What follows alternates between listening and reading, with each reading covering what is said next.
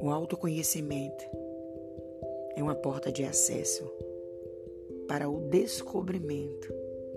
de cada comportamento que você tem. Quando você começa a descobrir as suas inclinações, os seus processos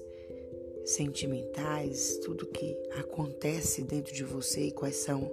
os pontos mais fortes e marcantes e os mais difíceis de lidar,